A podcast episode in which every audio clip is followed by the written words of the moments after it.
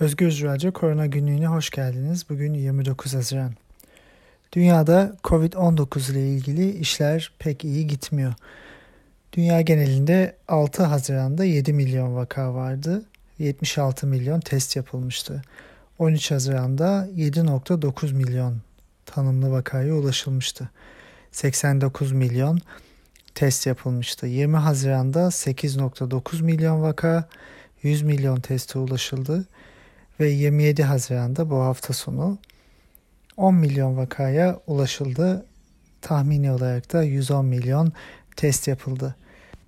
Haftalık testlerin pozitiflik oranına baktığımızda 6-13 Haziran arasında testlerin %6.9'u, 13-20 Haziran arasında %9.1'i, 20-27 Haziran arasında da %11'e pozitif çıktı. Yani hem test sayısı artıyor hem de pozitiflik oranı artıyor. Dünyada vakalar artmakta. Geçen hafta program yayınlanırken 9 milyon 50 bin civarında vaka varken şu anda 10 milyon 250 bin civarında vaka var. Bu vakaların sadece bilebildiğimiz, tanımlayabildiğimiz, ulaşabildiğimiz vakalar olduğunu söylemeliyiz. Bu vaka sayısının birkaç kat üzerinde gerçek vaka sayısını dünyada yaşıyoruz. Maalesef yaşamını kaybedenlerin sayısı da yarım milyonu aşmış durumda. Ee, şu an itibariyle 501 bin kişi yaşamını Covid-19'a bağlı olarak kaybetti. Dünyada Amerika Birleşik Devletleri günlük 40-45 e, bin arasında vaka ile e, en fazla vaka yaşayan ülke. Amerika Birleşik Devletleri'nde özellikle New York eyaletindeki e, yüksek vaka sayıları frenlendikten sonra e, günlük e, yeni tanımlanan vakalar 20 bin civarına 25 bin civarına düşmüştü. Fakat şimdi 40 bini 45 bini tekrar geçmekte son birkaç gündür e, gün be gün birbiri ardına e, daha fazla sayılar çıkmakta. Bunun sebebi Amerika Birleşik Devletleri'nde özellikle güney eyaletlerinde Teksas'ta, Arizona'da ve özellikle Florida'da e, vakaların artması. Latin Amerika'da da vakalar artıyor. Brezilya'da günde 35 bin civarında e, yeni e, Covid-19 hastası ortaya çıkarken e, onun dışında Meksika'da, Şili'de, Peru'da artış hızla devam ediyor. Ee, örneğin Peru'da 280 bine ulaşan, e, Şili'de de 270 bine ulaşan vaka sayıları var. Bu ülkelerin nüfusu 19 milyon ve 32 milyon. Asya'da da artış devam ediyor. Özellikle Hindistan çok korkutan bir e, sürece girmiş gibi. E, günde 20 bin ortalama vaka çıkan Hindistan'da toplam vaka sayısı 530 bine ulaştı. ölüm sayısı da şu anda 16 bin. Hindistan çok büyük bir ülke ve e, birçok kesiminde e, sağlık sistemine erişim e, çok kısıtlı. Dolayısıyla daha geniş bir coğrafyaya yayılan salgın Hindistan'da çok büyük bir faturayla karşılaşabileceğimizi gösteriyor ve maalesef bu risk taşınıyor. Rusya İlk başlarda çok yüksek sayılarda e, vakayla ortaya çıkmıştı. Bunu biraz olsun frenleyebildiler ve yaklaşık günde 7 bin vakaya düşmüş durumda. 630 bin e, Covid hastası e, şu ana kadar Rusya'da teşhis edildi. Karşılaştırma olması açısından şöyle bir örnek verelim. Nisan ayı içinde salgın Avrupa'da özellikle yüksek e, aşamalarda seyrederken dünyadaki günlük ortalama vaka sayısı 80 bin ile 95 bin arasında değişiyordu. Mayıs'ın ortasından itibaren bu sayılar artmaya başladı ve Haziran başında yaklaşık 120-125 bin civarına yükseldi. Şu anda son bir haftadır ortalama 175 bin, 180 bin vaka ortaya çıkıyor. Yani e, Salgının Avrupa'da çok yüksek yaşandığı Nisan'ın iki katı. Dünya Sağlık Örgütü bu yaşadığımız sürece yeni ve tehlikeli bir süreç adını verdi. Böyle tanımladı. Bunun birçok nedeni var. Ee, Birincisi salgının hızla yayılıyor olması. Bunun sebeplerinden bir tanesi erken normalleşme ve erken açılma süreçleri. Salgının en başından itibaren normalleşmeye elbette bir zaman geçileceğini fakat bunun ne kadar acele yapılırsa o kadar ağır bir faturayı beraberinde getireceğini söylemiştik. Uzmanlar bunu söyledi. Dünya Sağlık Örgütü de bu şekilde açıklamalar yapmıştı. Şu anda baktığımızda dünyanın hızlı vaka çıkan bölgeleri örneğin e, Amerika Birleşik Devletleri'nin güneyi, Rusya, Brezilya bu e, normalleşmenin ya çok hızlı yaşandığı, açılmanın çok hızlı yaşandığı yerler ya da önlemlerin alınmadığı bölgeler. Dolayısıyla salgının yayılması artık başka bir aşamaya, başka bir ivmeye geçmiş durumda. Salgının artmasının elbette e, bize getireceği yükler var. Bunların en önünde gelen insanların yaşamını kaybetmesi. Ancak bunun yanında gün geçtikçe bilimsel çalışmalar COVID-19'un uzun vadede yaşam kaybına yol açmasa bile kronik hastalıklara yol açabileceğine dair bilgiler sunuyor. Bu hafta içinde yapılan e, bir çalışma daha, daha önceki birkaç çalışmayı destekleyen şekilde COVID-19'un insülin üreten hücrelere zarar vererek diyabeti tetikleyebileceğine dair e, bilgileri e, paylaştı.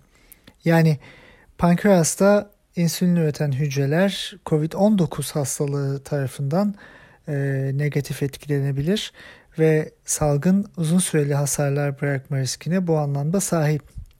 Daha önce beyinde, e, damarlarda, ve vücudun başka bölgelerinde de COVID-19'un uzun vadeli hasarlar bırakabileceğine dair e, bilgiler paylaşılmıştı. E, bu hafta içinde yapılan çalışmalarda da e, ve daha önceki çalışmalarda da e, diyabete yol açabileceği ortaya e, konuyor.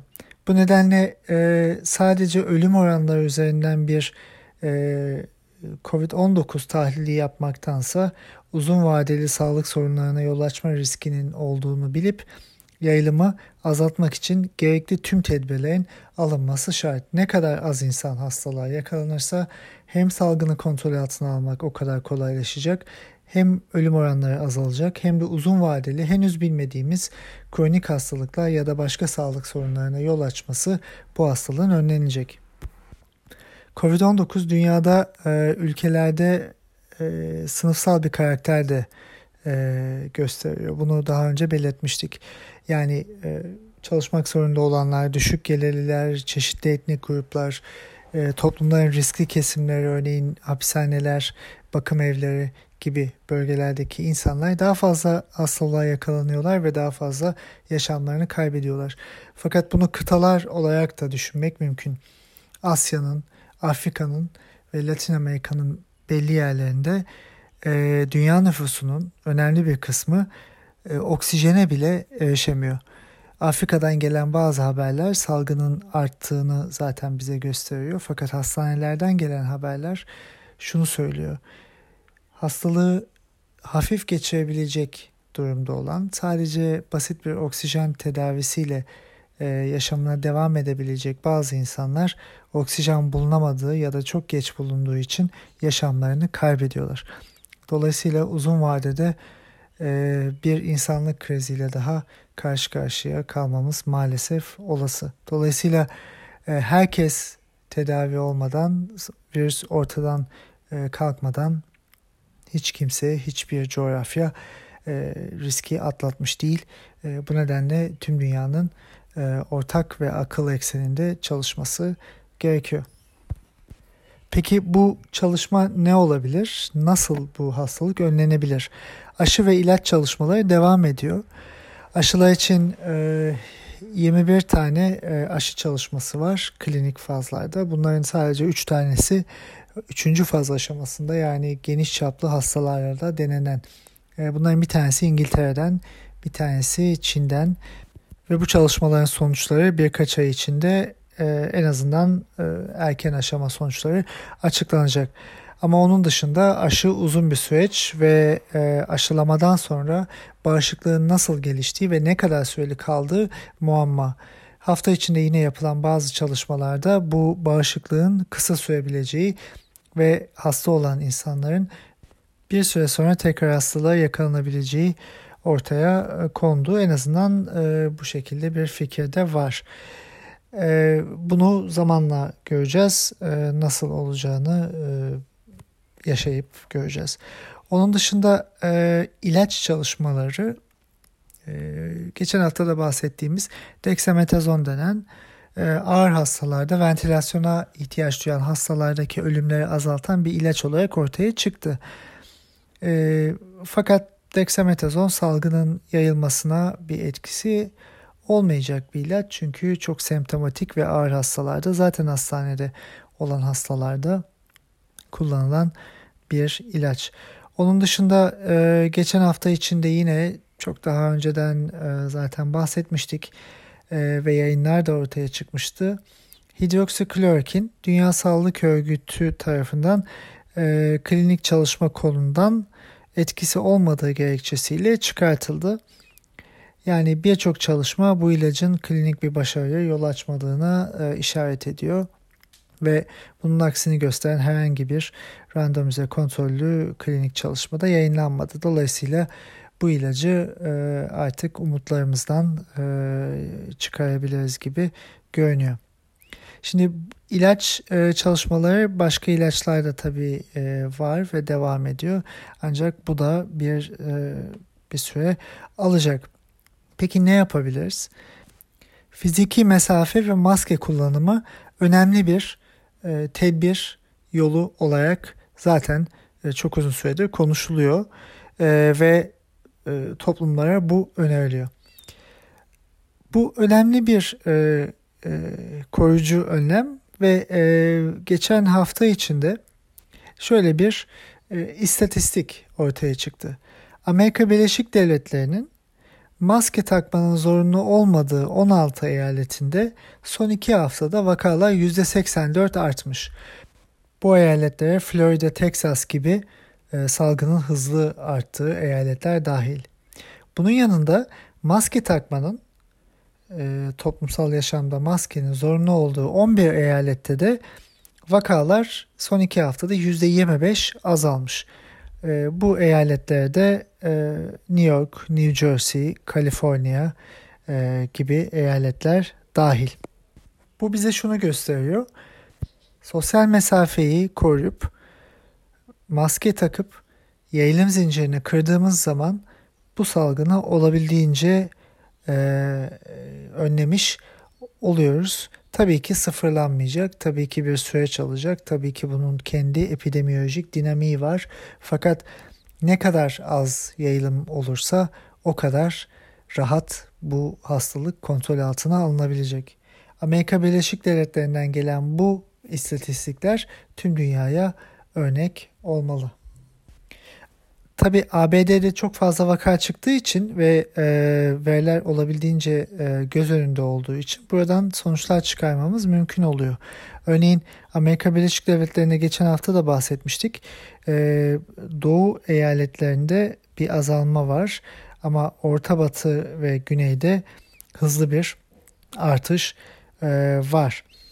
E, baktığımızda bu bize şunu anlatıyor. Bir ülkedeki farklı bölgelerin salgını farklı zamanlarda ve e, farklı şiddetlerde e, yaşayabileceğini görüyoruz. Bu aslında en baştan beri söylediğimiz bir şeydi. Çünkü e, bir ülkenin belli bir bölgesindeki artış kontrol altına alınabilir fakat seyahat uygulamaları, toplumsal mesafe uygulamaları ve normalleşme kriterleri buna göre e, uyarlanmazsa başka bölgelerde de artış yaşanabilir. New York Times'ın Amerika Birleşik Devletleri için yine yaptığı bir e, çalışmada şunu görüyoruz. Salgının ilk başladığı New York ve Kaliforniya, Washington gibi eyaletlerden başka eyaletlere yapılan seyahatler, uçuşlar, gidişler e, yeni vaka öbeklerini yaratmış ve Bu vaka örneklerinden de e, ikinci, üçüncü seyahatler e, ülkenin geneline bu salgının yayılmasını sağlamıştı. E, bu nedenle artık Amerika Birleşik Devletleri'nde de e, farklı uygulamalar yapılıyor. Örneğin New York, New Jersey ve Connecticut eyaletleri diğer ABD eyaletlerinden gelenlere karantina uygulamaya başlıyor. Yani kendi sınırlarını çiziyorlar. Bu üç eyalette çünkü vakalar düşüyor fakat diğer bölgelerde artıyor. 32 ee, milyon kişi yaşıyor bu üç eyalette. Ee, günde yaklaşık e, toplam 1500 vaka ortaya çıkıyor. Ee, yaklaşık 6 milyon test yapıldı bu ülke e, bu bu eyaletlerde şu ana kadar. Bu bölgesel artış, bölgesel e, etkiyi Avrupa'da da görüyoruz. Örneğin Almanya'ya baktığımızda İspanya, İtalya, Almanya, Fransa buralarda vakalar düşse bile Almanya'da hafta içinde e, R değeri e, epidemiyolojik üreme endeksi 2'nin üzerine çıktı birkaç gün.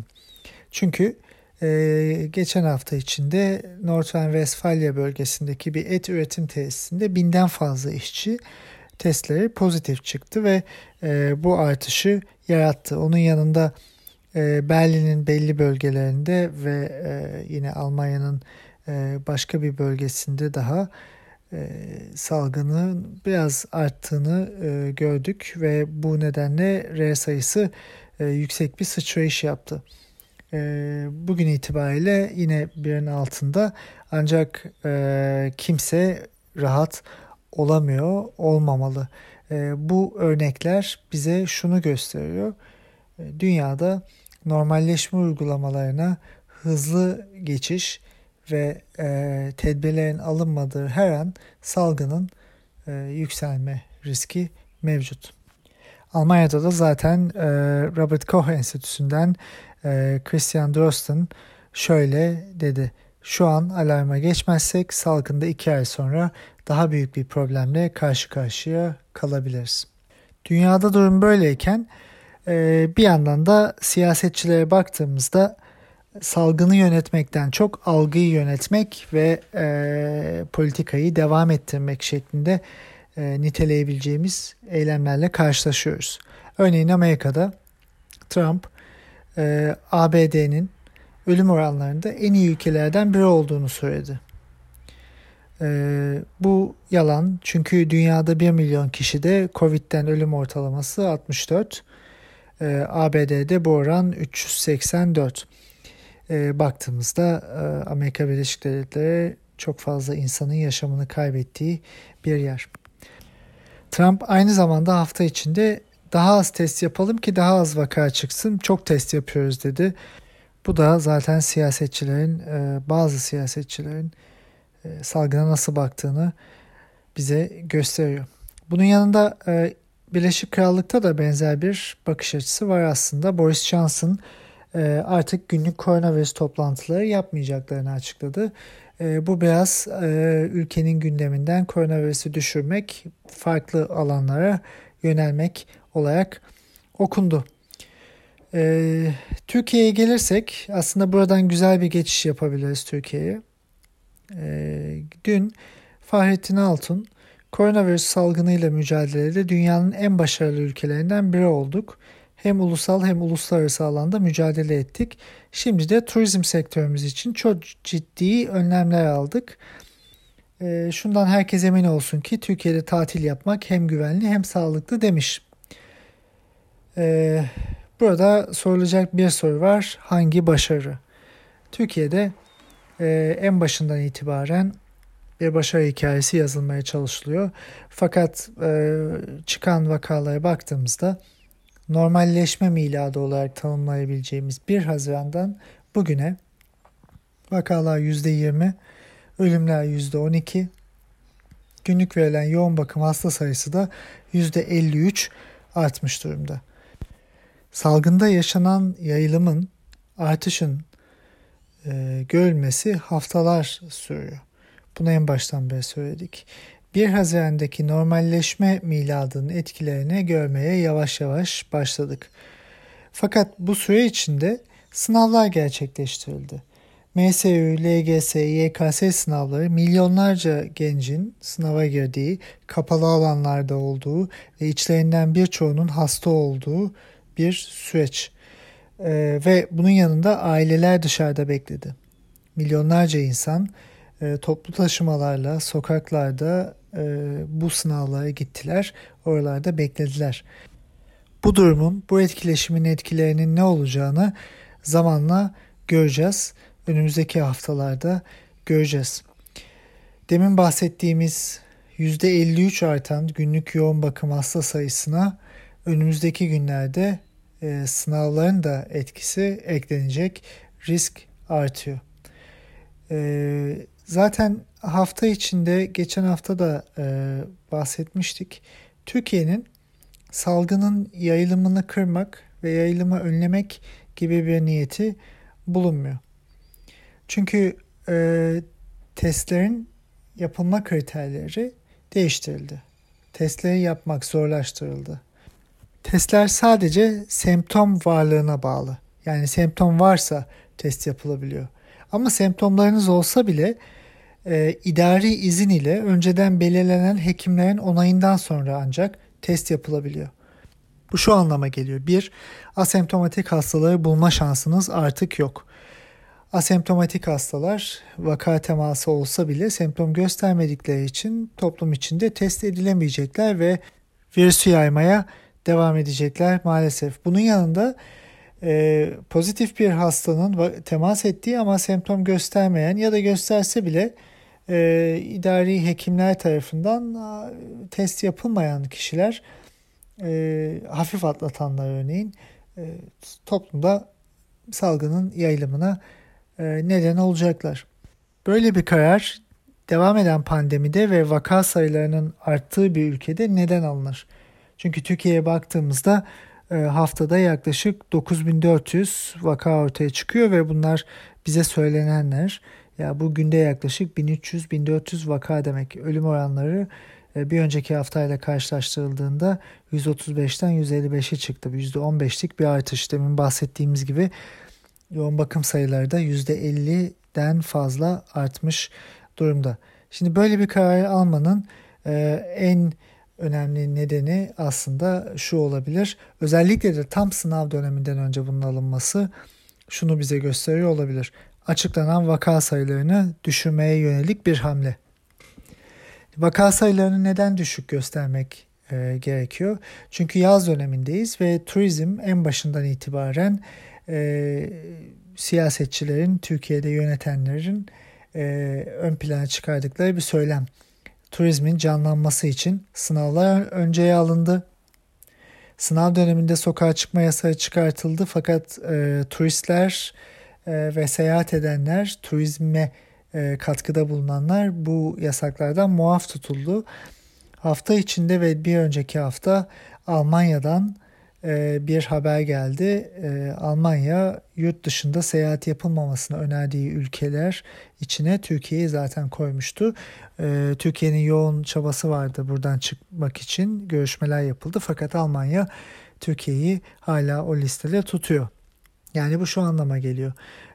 Türkiye'de turizm sekteye uğrayacak. Bunun sebeplerinden bir tanesi de tüm dünyada e, Türkiye'nin pandemi yönetiminde veri güvenliğine önem vermediğinin düşünülmesi. Zaten en baştan beri söylediğimiz gibi şeffaf veriler açıklanmıyor. Dolayısıyla e, diğer ülkeler e, Türkiye'de ne olup bittiğini çok net bilemiyorlar. Özellikle Almanya bu konuda kaygı duyuyor. ve dolayısıyla vatandaşlarına da Türkiye'ye gitmeme çağrısında bulundu. Dolayısıyla e, vaka sayılarını düşük göstererek Türkiye'nin daha güvenli bir yer olduğunu ortaya koymak. Zaten e, biraz önce de söylediğimiz Fahrettin Altun'un Türkiye e, hem güvenli ve sağlıklı bir yer turizm yapmak için demesi e, buna işaret ediyor. Aslında bizim pandemi sürecinde gösterdiğimiz tepkiler ve eleştirileri e, sebeplerini bulmak için idarelerin yönetenlerin söylemlerine bakmak gerekiyor. Daha öncesinde de sokağa çıkma yasaklarının uygulanmamasında ekonomimiz bunu kaldırmaz. E, çalışanların e, evde oturmasına izin verilmemesinde ekonomimiz bunu kaldırmaz. Üretimimizi arttırmamız lazım. Paramız yok denmişti. Şimdi de e, turizmi canlandırmak için vaka sayılarını düşük gösteriyoruz e, deniyor bir bakıma. Fakat maalesef e, yapılan uygulamalar, alınmayan kararlar ve alınmayan tedbirler salgının artışını beraberinde getirdi, getiriyor ve maalesef getirecek. Sağlık Bakanı hafta içinde vaka sayılarındaki artış beklentimizin üstünde dedi. E, baştan beri çizilen iyimser tabloların, salgın kontrol altında söylemlerinin, normalleşme adımlarının doğru kararlar olmadığını buradan hem biz söylemiştik hem Türk Tabipler Birliği açıklamıştı hem de uzmanlar e, bunu söylemişti. Fakat ciddiyetsiz yaklaşımların e, şu anda bulunduğumuz durumu yaratacağını öngörememek yönetimin başarısızlığıdır. Bunun yanında da bilim kurulu olduğunu iddia eden bilim insanlarının e, aslında o sorumluluklarını yerine getirmemesidir. Bir bakıma suçun da halka yüklenmesi süreci var maske takılmıyor, sosyal mesafe e, korunmuyor diye.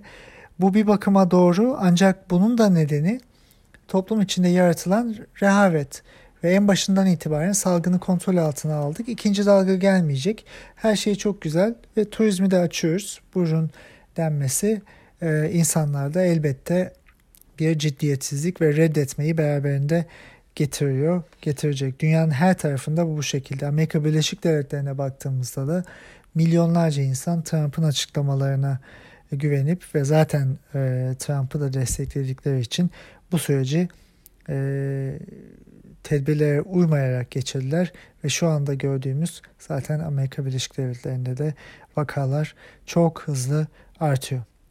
Yani Türkiye'de alınmayan önlemler salgının artmasına yol açtı. Önümüzdeki günlerde de e, birkaç haftanın etkilerini göreceğiz ve e, işler çok iyiye gitmiyor gibi görünüyor.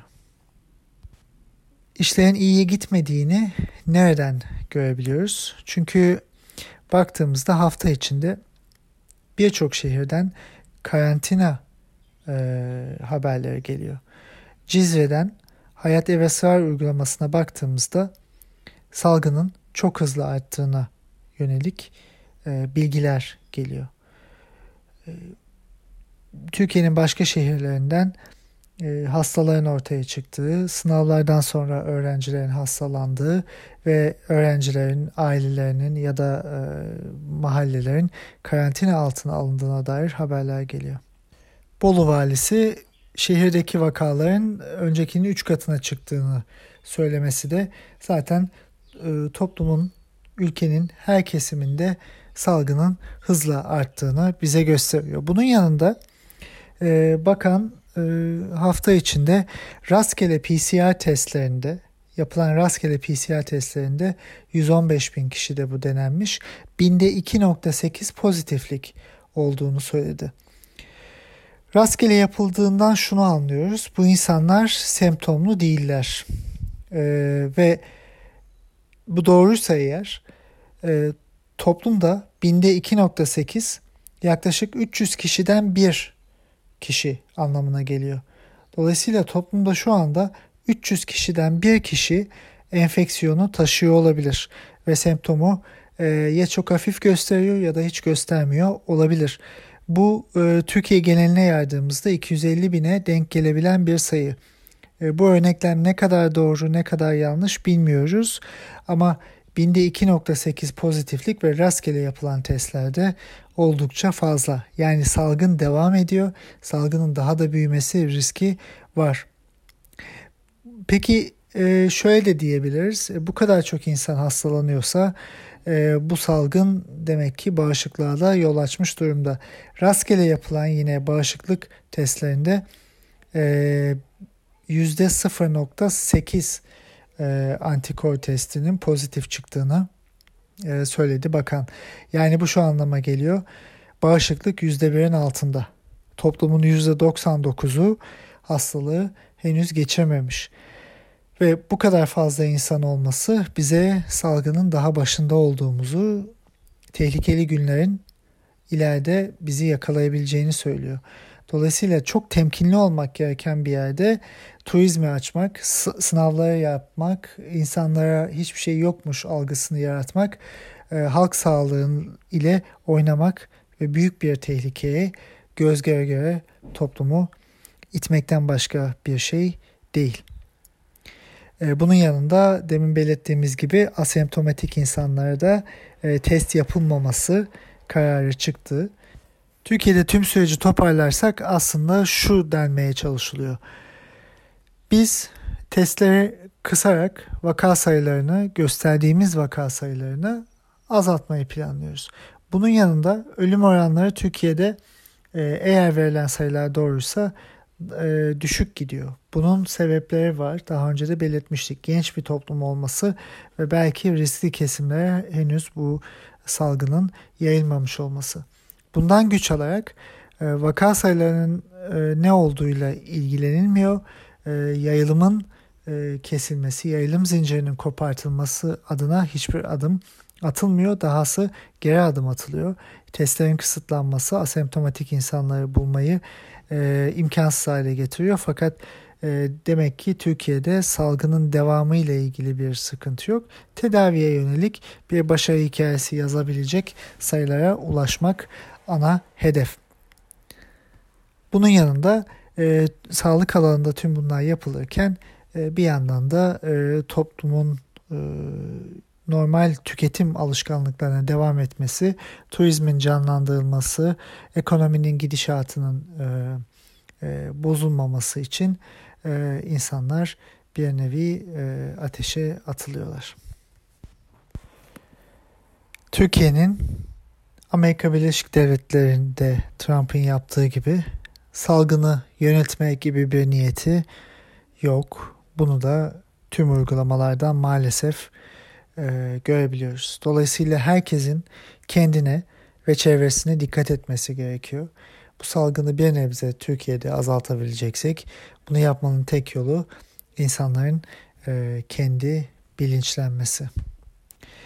Çünkü sınav dönemlerinde son birkaç haftada oldukça yoğun tepkilerle karşılaştı hükümet ve Sağlık Bakanı e, şöyle bir açıklama yapmıştı salgının e, ve yığılmanın daha az olacağını umuyoruz. Ailelerin sınav merkezinin uzağında beklemelerini rica ediyoruz. Yani önlemler almayarak, e, sınavları ertelemeyerek rica ile pandemi yönetimi konusunda Türkiye bir çığır açmış durumda. Birçok kere söyledik ama yine altını çizip toparlarsak pandemide yapılmayacaklar etkisi olmayan günlük sokağa çıkma yasakları, parkları değil AVM'leri açmak, çalışanlara hak kaybı yaşamadan evde kalma hakkı vermemek, sınavları ertelememek, vakaların yer ve yaş detaylarını açıklamamak ve tüm bunlara rağmen de bir başarı hikayesi yazmaya çalışmak. Tüm dünyanın aslında sorduğu en önemli soru şu. Peki Covid-19 nasıl ortadan kalkacak? Açıkçası bu sorunun yanıtını bilmiyoruz. Kimse bilmiyor. Uzun vadede aşı ya da ilacın ortaya çıkması belki hastalığın etkilerini azaltacak ve uzun süreli bir bağışıklığı çıkartabilecek. Fakat onun dışında şu anda yapılması gerekenler dünyaya baktığımızda sosyal mesafenin korunması maskelerin kullanılması, yayılım zincirinin kırılması. Bunun dışında şu anda salgını azaltabileceğimiz bir yol maalesef bulunmuyor. Tüm çabalar e, daha az insanın hastalanması ve daha az insanın yaşamını kaybetmesi. İkinci, üçüncü dalgaların geleceğini aylar öncesinden Dünya Sağlık Örgütü, epidemiyologlar ve biz buradan söylemiştik. Ve maalesef bu yaşanacak e, ve böyle görünüyor. İkinci dalgaya, artışa ne kadar az vakayla gelirse salgının kontrol altına alınması, can kayıplarının önlenmesi ve ikincil etkilerin azaltılması mümkün olacak. Bir hikayeyle, gerçek bir hikayeyle bitirelim. 102 sene önce 1918'de İspanyol gribi dünyayı vurmaya başlamıştı. Amerika'da Kansas'taki bir askeri üstten çıktığı düşünülen salgın dört dalga şeklinde dünyayı e, kasıp kavurmuştu. İlk dalgada yaklaşık 5 milyon insan, ikinci dalgada ise 25 milyon insan yaşamını kaybetmişti. Dünyada 500 milyon insanın bu hastalığa o dönem yakalandığı düşünülüyor. Bu o dönemki dünya nüfusunun üçte bir ve e, yaklaşık 40-50 milyon arasında insanın yaşamını kaybettiği de e, kayıtlara geçmiş durumda. Bu salgının neden bu kadar yayıldığı e, çalışmalara konu olan bir e, durum ve aslında 1918 dünyada savaşın devam ettiği yıl. Amerika Birleşik Devletleri bir yıl önce e, Avrupa'daki savaşa dahil olmuştu ve e, sürekli askerler e, Amerika Birleşik Devletleri'nden Avrupa'ya seyahat ediyorlardı. Ve dünyada böyle büyük bir savaş yaşanırken tabii ki bir grip ve hastalık çok büyük bir e, yer kaplamadı siyasette. Dönemin Amerikan Başkanı Woodrow Wilson devam eden savaşa nazaran e, bu e, salgına ilk başlarda Amerika Birleşik Devletleri'ndeki birçok kişi gibi sırtını çevirdi. O dönem hükümetin politikalarını eleştiren ve aslında salgını görmezden gelmenin bu salgını büyüttüğünü iddia eden insanlar, e, bilim insanları, hekimler bir şekilde baskıya da maruz kaldılar. E, savaş koşullarında hükümeti eleştirmek, hükümetle ilgili herhangi bir e, yayın yapmak e, yasaklanmıştı. 1918 Mayıs'ında e, Amerikan Kongresi'nden çıkan Sedition Act e, bunu e, garanti etmişti. Bazı tarihçilere göre e, bu arka plan içinde e, grip Amerika'ya ve dünyaya yayılırken siyasetçiler ve bazı hekimler e, morali yüksek tutmayı ön plana almışlardı. Yani yalan söylemeye başlamışlardı. Bunun örneklerinden bir tanesi Amerika'nın e, Fransa'daki bir cephesinde çıkan ordu gazetesinde epideminin zaten sona erdiğini çok da güçlü bir şey olmadığını yazmasıdır. Hem Amerika Birleşik Devletleri'nde hem cephelerde hem Avrupa'da hem de dünyanın diğer kesimlerinde ilk dalganın sonlarına doğru e, böyle bir e, algı hakimdi. Ve 1918'in başında bunlar yaşanırken 1918'in sonunda ilk dalganın 5 katı insana yayılan ve 5 katı insanı öldüren ikinci dalga ortaya çıkmıştı. Bugüne baktığımızda 1918 ile ne kadar fazla benzerliği olduğunu görüyoruz. Çünkü tarihten ders almayınca tarihi tekerrür ettiriyoruz. 1918'deki influenza grip virüsünün e, genom dizisini çıkaranlardan bir tanesi e, bilim insanı Jeffrey Taubenberger 2018'de Washington Post'ta 1918'deki virüsle ilgili konuşurken şöyle bir e, cümle kuruyor. En önemli şey 1918'i anlamak değil, onu bir tarihsel olgu olarak kavramak değil, onun gelecek için bize ne anlattığı ve gelecekte tekrar gerçekleşebileceğini anlamamız.